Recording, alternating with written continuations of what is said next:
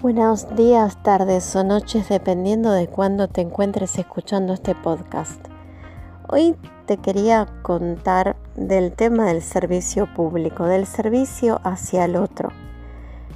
Eh, quiero tocar sobre todo ciertas profesiones, ¿no? Por ejemplo, los médicos. Y quiero referirme a esos médicos que tienen un título, que tienen el conocimiento científico, técnico, universitario, facultativo correspondiente, pero tienen cero empatía, cero trato hacia el paciente, cero contención y cero humanidad.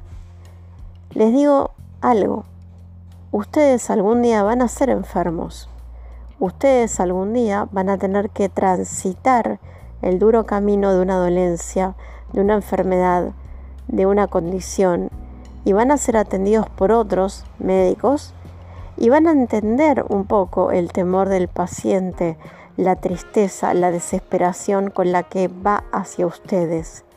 No necesitamos que nos digan pobrecito o vas a estar bien cuando hay situaciones que son terminales.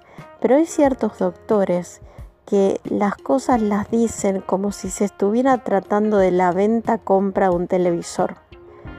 Y no lo puedo comprender si tu trabajo tiene que ver con la vocación, con el servicio al otro, que hayas perdido en el trayecto aquello que te hizo ser médico, porque creo que el médico, tanto como el enfermero, como el maestro, como el policía y otras tantas profesiones, tenemos un sentido de servicio hacia el otro. No se es médico menos en Argentina por un tema monetario. Lamentablemente no son bien pagos, deberían tener un sueldo mucho mejor, deberían tener una, una carga horaria mucho menor, deberían ser tratados mucho mejor. Pero es cierto que dentro del gran grupo de excelentes médicos, porque yo estoy orgullosa de los médicos que hay en Argentina.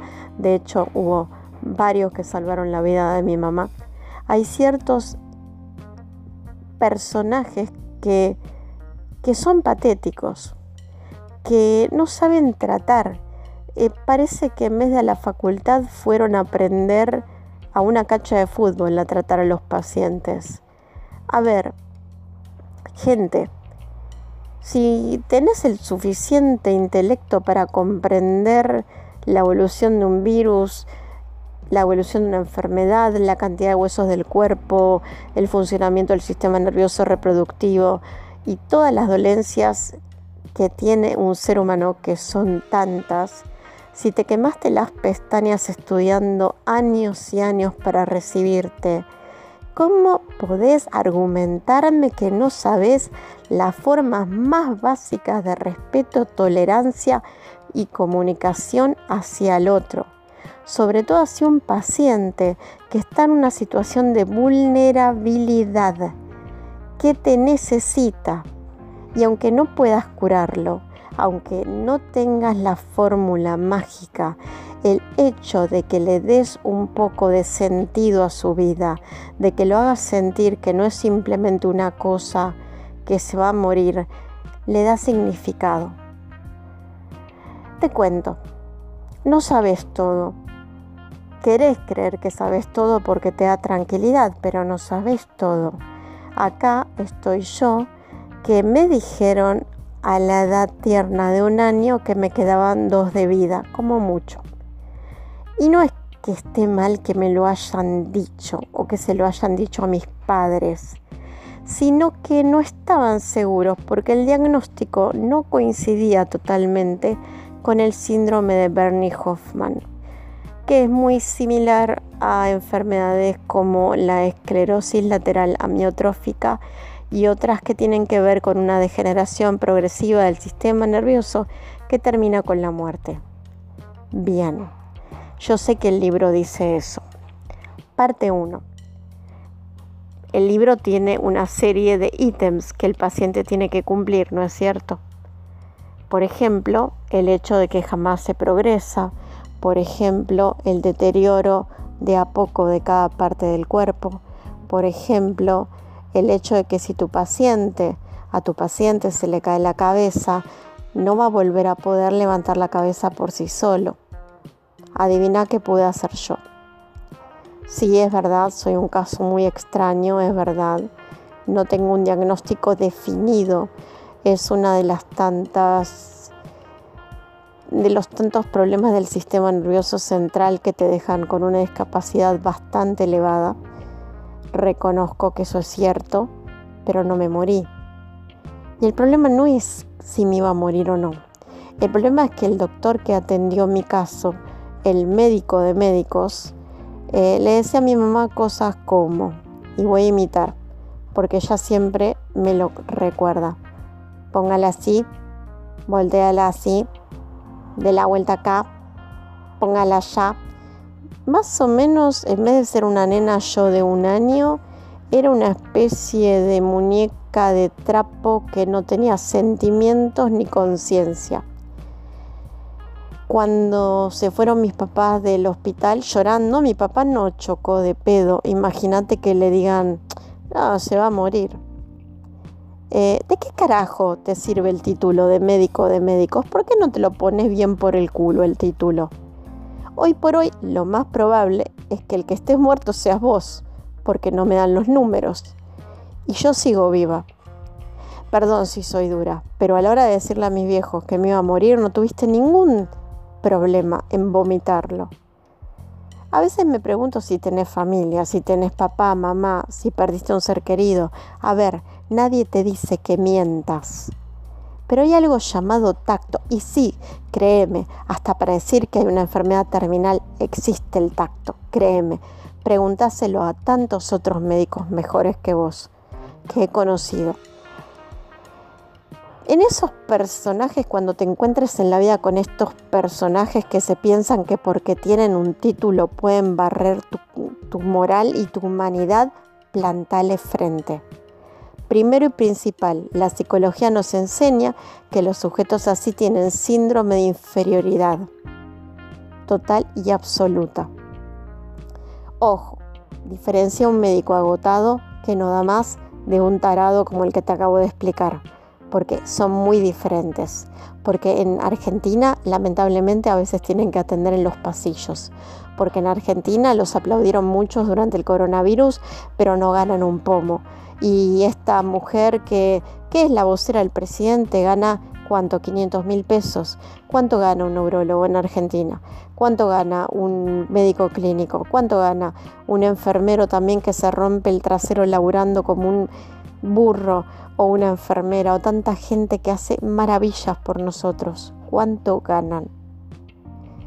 Esta sociedad en eso está dada vuelta. Ahora, eso no quita que hay personajes que dejan mucho que desear. Eh, no voy a dar nombres, podría, de hecho estoy contando una cosa que es real y tengo pruebas, pero te lo voy a contar de alguna manera más simple. Tuve que pedir cambio de mi médico de PAMI porque la forma de trato era patética. Directamente parece que te están haciendo un favor atendiéndote. Y aparte escriben y hablan como si no hubieran ido a la primaria, cosa que no comprendo. Así que cuando te toquen esos médicos, comillas, comillas, que se tendrían que haber dedicado en la vida a, no sé, a hacer otra cosa como ser toreros, porque capaz que para eso son buenos. Sí, porque les gusta clavar puñales. Plantate de frente, porque está bien. Todos tenemos derecho a un mal día, pero ninguna persona, y menos una persona en situación de vulnerabilidad, tiene que aguantar ser humillada o tratada como una vaca que va al matadero. Un médico es un ser humano y tiene que comportarse como tal. Conocí muchísimos médicos. Hay médicos que guardo en mi corazón que son grandes amigos aparte. Hay gente que es maravillosa, que no hay plata que les pueda pagar lo que valen. Pero hay un par poquitos, pero hacen mucho ruido, que tratan a los pacientes como si fueran excremento, que los maltratan. Y he notado que mucho también se abusa de los ancianos. Plantate de frente, no mereces ser humillada por nadie, así te estuvieses muriendo de cualquier enfermedad. A ver, en este podcast mil veces me escuchaste decir que la muerte no existe. Sé que hay que pasarla, sé que da miedo, pero créeme que no existe como tal, como final. Tengo pruebas de mi propia experiencia personal. Conozco gente que ha visto directamente lo que le estaba pasando desde otro ángulo cuando estaba muerta, o sea que ni siquiera si fuese un sueño lo podría haber hecho.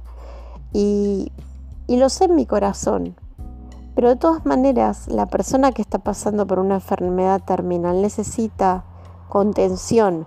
No digo que un médico sea un psicólogo, no me malinterpretes. Yo comprendo que tenés 27 millones de pacientes y que vos tenés derecho a vivir y a descansar. Lo que yo te digo es muy simple, no los maltrates. No te digo que les diga, pobrecitos, que sea su mejor amigo, pero si vos los tratás como, póngalo así, gírenlo ya, no tengo ahora, no sé, no sé. Y con una voz de, no sé, una especie de villano malo de película clase B, créeme que no me das mucha empatía, ninguna de hecho. Y lo más importante, vos vas a ser paciente. Vos vas a ser paciente. Vos, voy a repetirlo, vos vas a ser paciente algún día vas a ser paciente, a menos que te agarre el 60 y te mande directo al otro plano. Entonces, aunque sea por un poquitito de decir yo quisiera que me traten mejor, no trates a la gente como mierda. Y aparte de los doctores que son así, como digo, son los menos. La gente sabe de quién hablo y de quién no hablo. La gente que atiende los hospitales delante de un escritorio, yo entiendo gente que ganan un sueldo de mierda, yo lo entiendo, yo también. Mi mamá, mi papá, mejor dicho, tiene casi menos que la jubilación mínima. Yo sé lo que es tener que, como podemos decir, rascar de la olla, ¿ok? Pero la gente no tiene la culpa de tu sueldo de mierda. De última, la culpa dásela al político que gana un montón de plata y vos seguís trabajando en un con un sueldo de M. Pero no a la pobre vieja, viejo que se va a atender un hospital, que está solo, que está nervioso, que no tiene a nadie. Dale caridad, la puta madre. Un poco de atención, una sonrisa. Y si te tratan mal, ahí es diferente. Yo no te digo que te comas a la gente que tiene un carácter de M, porque es verdad, es verdad, el empleado público se tiene que comer también al idiota de turno que lo trata recontra mal, cuando él tampoco tiene la culpa de todo este sistema a veces demasiado burocrático. Pero distinguí, si una persona está siendo atenta, la ves preocupada, te está preguntando, pero es una persona que jamás te levantó la voz, que no te faltó el respeto, no la maltrates.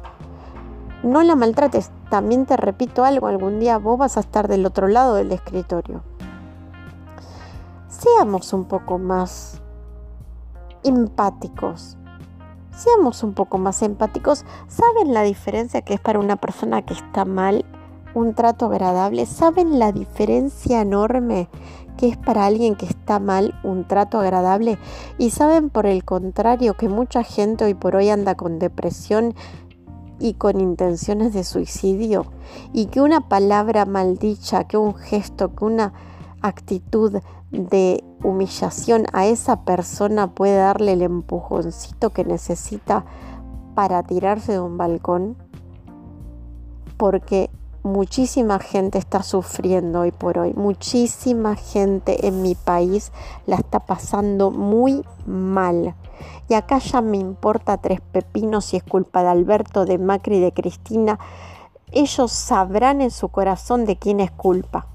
No voy, no lo sé y no tengo ganas de hablar de política. De hecho, estoy harta, soberanamente harta de la política.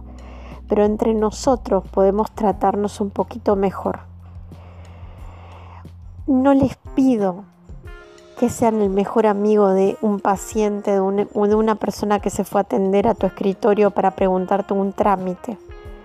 pero por favor un poquito de empatía, que hay mucha gente que está muy mal y que el suicidio es un mal real, es una situación real, lo mismo que la droga, el alcohol y todos esos métodos que usamos cuando no podemos enfrentar el dolor de esta vida, porque esta vida duele. Me encantaría decir que acá todo es maravilloso, pero no lo es. Y a veces el hecho de que aunque tengan que darte una mala noticia, que te va a doler, pero que el médico te muestre una contención de decir voy a estar acá, o vamos a tratar de paliarlo así, o lo vamos a manejar así. Yo te cuento, cuando todos los médicos me daban un diagnóstico de muerte, hubo un solo, un neurólogo, que sí, te voy a nombrar doctor Nandi, no sé si seguís vivo, si ya no, yo ya sé que sos una persona muy grande ya, pero fuiste mi luz en un tiempo de oscuridad. Fuiste la persona que agarraba los libros de medicina y decía a mis viejos, vamos a ver cómo evoluciona no tengamos ni expectativas ni límites, veamos cómo evoluciona Andrea, veamos si esto pasa, veamos si ella empieza a deteriorarse o no. Estamos viendo, esto coincide con el diagnóstico, esto sí, esto sí, esto no. Tengamos esperanza. Fue un solo neurólogo. En ese tiempo mis papás tenían un buen pasar y fui a los mejores hospitales. Una sola persona nos escuchó cuando mi mamá le decía al médico que me paraban con andadores que trajo un tío mío de Alemania, se le reían. ¿A vos te parece que un médico tiene derecho a reírse de un paciente o de una madre que te está explicando pedazo de pelotudo que al final estabas equivocado? Estoy viva para demostrarte que estabas equivocado. No solamente no me deterioré, sino que seguí viviendo y Dios dirá hasta cuándo que iba a, como último iba a perder la fuerza del corazón. O sea, obviamente la respiración, te tienen que poner un respirador. Imagínate a los padres que te digan todo eso así, cuando hay cosas que no coinciden.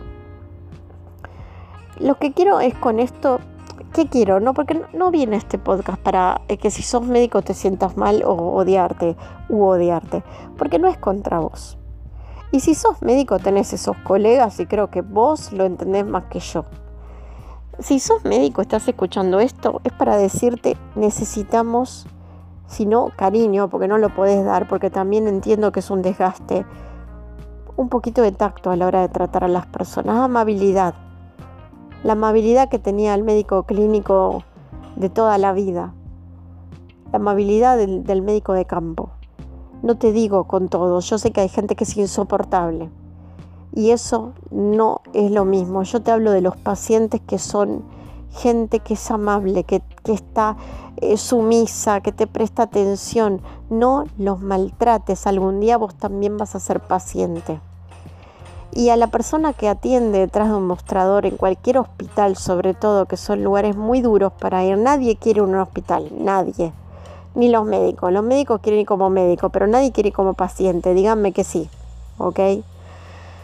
Trata también bien a la gente, sobre todo si es gente vieja o gente enferma. No tenés idea capaz el infierno que tuvo antes de llegar a ese mostrador. Quizá tu chiste le cambia la vida. Te cuento otra anécdota. Entre las tantas eh, cosas que tuve que pasar estaban las electromiografías, que básicamente son agujas que te colocan en brazos y piernas para testear la respuesta de tus músculos, más bien de tus nervios creo. Eh, en ese tiempo, en, la época que me lo tuve que hacer, dolían. No dolían demasiado, pero dolían. Imagínate que yo tenía 3, 4 años cuando varias veces me tuvieron que poner eh, agujas con electricidad en piernas y brazos. Una vez, entre las tantas, que obviamente no quería hacerme los estudios, más siendo una nena, uno de los técnicos que manejaba la máquina de electrocardiograma me empezó a distraer diciéndome cosas como, uy, mira, ahora estás dibujando un barquito. Uy, mira, ahora esta línea está pareciendo un árbol, pero, ah, qué bien que dibujas. Obviamente la línea es eh, sube y baja indicando la respuesta a los estímulos. Pero a mí, el hecho de que ese técnico que te amo, no sé ni, ni cómo te llamas, si seguís en esta tierra o no, pero te amo, me trataste así, me hiciste olvidar del dolor y del miedo. Entonces, cuando vos tratás a un paciente con amabilidad, le das un respiro en una vida que puede ser prácticamente un infierno. Esto es para los que tratan mal a la gente, no es para todos ustedes. La mayoría de ustedes, señores médicos de Argentina, son para ponerlos en un pedestal. No merecen ni el tiempo extra que tienen que trabajar, no merecen ni el trato que a veces tienen que tolerar, no merecen la burocracia que existe, no merecen el sueldo de miércoles que tienen. Pero a los colegas que sí hacen así, como paciente que estaba destinada a morir, aunque en realidad no era así, como hija de unos padres que sufrieron muchísimo, el trato hace mucho, el trato hace mucho. No vas a curar a la enfermedad. Me acuerdo eso que dijo Patch Adams, o sea, Robin Williams haciendo ese papel de Patch Adams, cuando hizo una gran frase que dijo el médico, dice, si tratan la enfermedad, a veces van a ganar o perder, pero si tratan al paciente, siempre van a ganar. Y eso es cierto, porque si bien no vas a poder evitar que te fallezca gente que querés y que apreciás, y me imagino que debe ser re doloroso perder pacientes, si vos lo hiciste sentir humano, ya ganaste una gran cosa. Muchas gracias por escucharme y les deseo a todos mucha luz, fuerza y que algún día en este país tengamos un poquito más de respiro, seas del partido que sea, no me importa eso, sino para todos, como argentinos que somos o para todos los habitantes del mundo que desean habitar este suelo.